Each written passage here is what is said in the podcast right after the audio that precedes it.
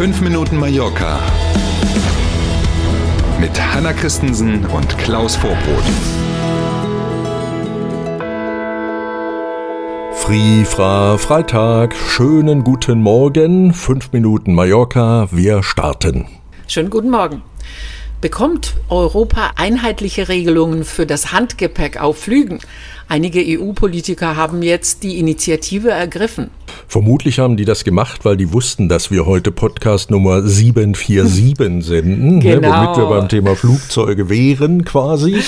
Ähm, Bleibt aber vielleicht auch nur unser Wunsch, wir wissen es nicht. Aber was wir wissen ist, dass eine Mehrheit der Abgeordneten im EU-Parlament in Straßburg in dieser Woche für eine Resolution gestimmt hat, die einheitliche Regelungen zu Größe und Gewicht von Handgepäckstücken bei Flügen innerhalb der EU fordert. Liest sich wie ein schöner Traum. Hm. Bisher, wissen wir alle, dürfen ja die Fluggesellschaften komplett selbstständig entscheiden und die, hm, nennen wir es mal, Vielfalt ist ja inzwischen für viele Fluggäste, auch wenn man häufiger fliegt, kaum noch zu durchschauen.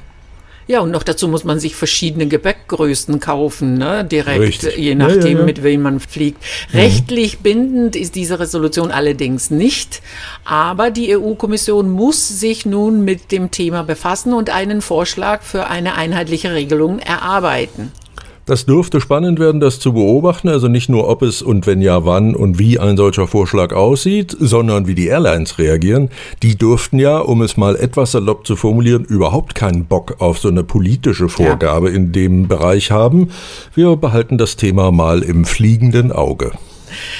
Die Mode von Jean-Paul Gaultier ist weltberühmt. In Palma gibt es jetzt unter seiner Leitung eine Ausstellung über Mode und Film. Und die heißt schlauerweise Cinema i Moda. ne, passt ja. Die Ausstellung im Caixa Forum in Palmas Altstadt ist in fünf unterschiedliche Bereiche aufgeteilt. Unter anderem gibt es über 50 Outfits aus Filmen zu sehen. Wir ahnen, wer die entworfen hat. Unter anderem das Kleid von Sharon Stone aus Basic Instinct. Hatte die da Kleider an? Also zeitweise jedenfalls, genau. Oder auch Kleider, die zum Beispiel Marilyn Monroe oder Catherine Deneuve in Filmen getragen haben. Tolle Sache. Zur Ausstellung gehören auch Filmplakate, Fotos und Filmprojektionen. In Madrid, Barcelona, Sevilla und Saragossa war die Ausstellung schon zu sehen und sehr erfolgreich. Das wird sie bestimmt auch hier in Palma, zumal ja auch noch Zeit ist. Wir müssen uns das nicht alle gleich heute anschauen. Im Caixa Forum in Palma gibt die Ausstellung nämlich noch bis zum 7. Januar, also dem Sonntag nach den Heiligen Drei Königen. Eintritt übrigens pro Person 6 Euro.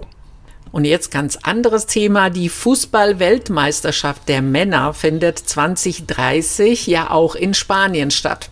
Auf Mallorca wird es allerdings keine WM-Spiele geben.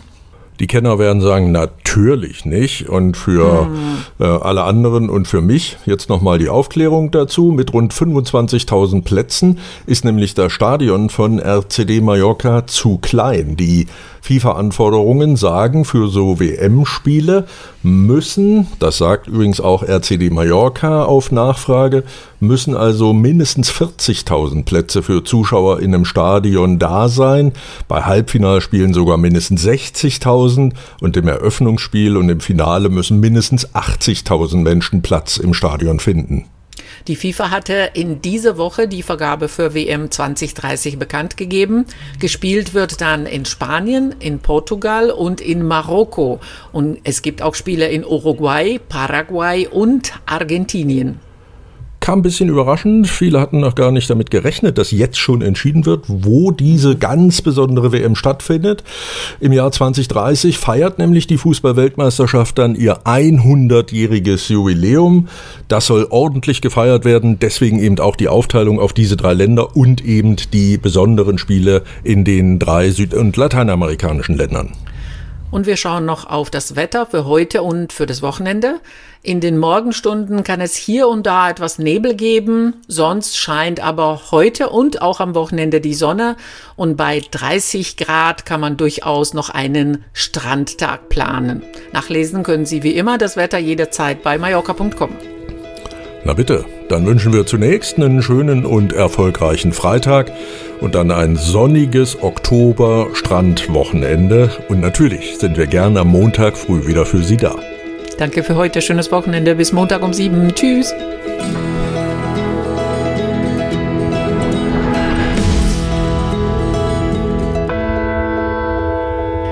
Noch ein Tipp von uns.